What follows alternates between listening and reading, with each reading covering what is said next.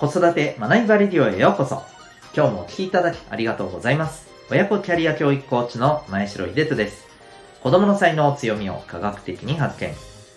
本当に目指したい目標を実現する方法を学び、コーチングで実践。変化の激しい今、未来において必要な人生を作る力を伸ばす。そんな親子サポートをしております。このチャンネルでは、共働き子育て世代の方を応援したい。そんな思いで子育て、キャリア、コミュニケーションに役立つ情報メッセージを毎日配信しております。本日は第542回でございます、えー、才能は勘違いされているというテーマでお送りしていきたいと思います。また、この放送では演劇は生きる力、子供のためのドラマスクール沖縄を応援しております。はい、ということで今日はですね、え以前にもお話ししたことになるかとは思うんですが、まあ、大事なことなので、改めて今日お話ししていけたらと思っております。えっと、えー、まあ、才能って、えっと、僕はですね、まあ、特性というふうにもね、えー、言われたりすることと一緒だと思っていて、で、えー、まあ、人それぞれね、持ってるものだと思っています。うん、で、あのー、ここでですね、えっ、ー、と、ちょっと僕が今日、ま、特にお伝えしたいのはですね、えっ、ー、と、なんか、才能が、えあるからできる。才能がないからできない。これって僕はちょっと違うんじゃないの？って思っていてですね、これ、よくあの、ね、まあ、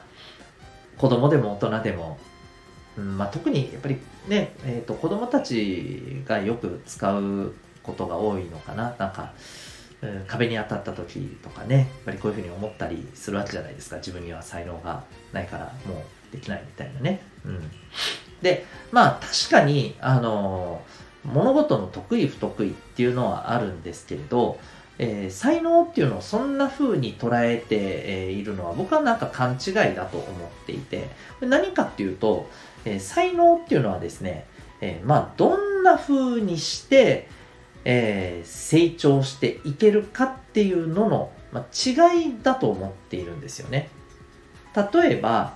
うんなんか一気にその目標に向けて物事を、えガツンと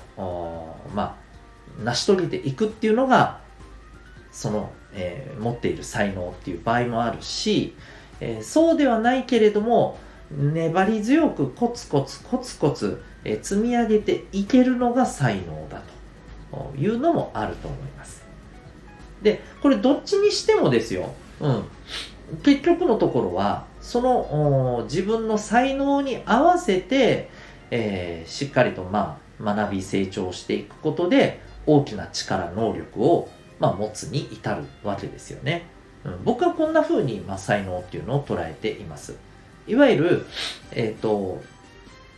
才能があるとかないとかじゃなくてどんな才能だだからこんな風に、えー、じゃあ、えー、行動努力をしていけば、え目的にたどり着くよっていう話だと思うんですね。うん。で、そこにはもちろんね、例えばスピードの速い遅いだとか、えー、丁寧とか大雑把だとか、まあいろいろなね、あのー、それは、えー、この個々の差はね、えー、違い、差というか違いかな違いはあると思います。うん。でも、えー、それができるとかできないとかっていうことの問題ではなくて、うん、どんな風に、えー、やった方ができるかっていうのの違いなだけなんですよ。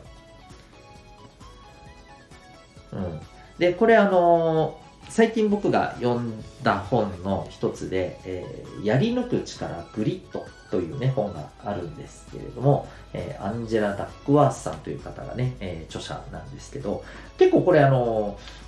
読んでる方、ご存知の方もね、多いかもしれないですよね。うん。まあ、いわゆるあの、能力を伸ばすとか、ちょっと自己啓発書的なね、えー、内容になると思うんですけど、そこにもあったんですが、えー、いわゆるあの、伸び悩むとか、まあ、えっ、ー、と、それこそ、このタイトルにもあるやり抜くっていうことが、なかなかね、できないお子さんって、えー、やっぱりこう、そう、なんか才能が、えー、あるからできるあの人はできるんだ。自分はないからできないんだ。みたいにもうあのそれからなんかこうそこから可能性を見出そうとしないんですよね。考え方が、そういう考え方をこう持ちがちだと、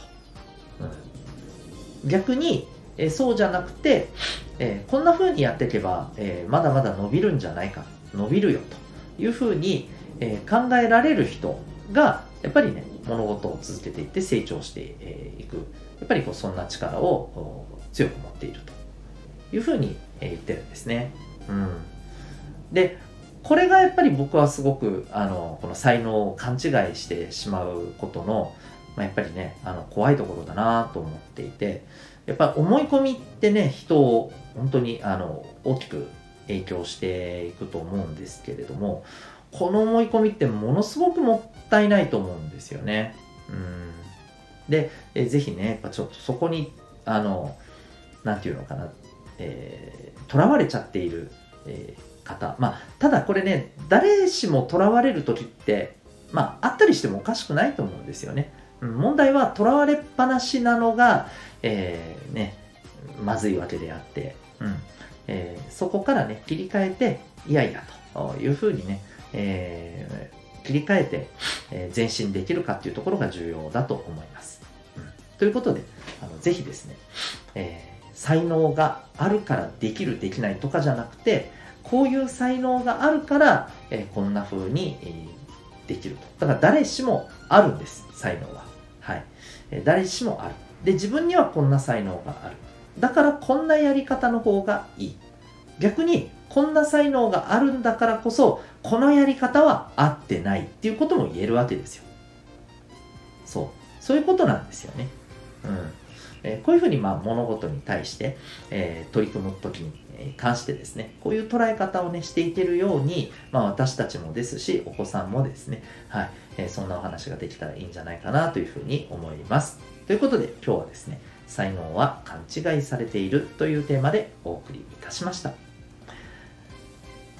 最後にお知らせでございます。まあ、今日のお話にもありましたようにですね、えー、お子さんの持っている、特性、才能を、えー、伸ばしたい。うんえー、で、それでもってですね、お子さんが、えまあ、あの本当に望む人生をね、作っていくための、えまあ、礎にね、してもらいたいと。じゃあ、どうやって、それがわかるのかというとですね、生まれ持った実は脳の特性を指紋から分析して科学的かつ簡単に割り出すことができるんですね。ちなみにこれは、え占いではございません。まあ、今も申し上げたように、えー、研究によるですね、科学的なアプローチでございます。はい、指紋の分析に興味ある方はですね、現在春休みスペシャルということで、ハイブリッドでの少人数限定2人、2組の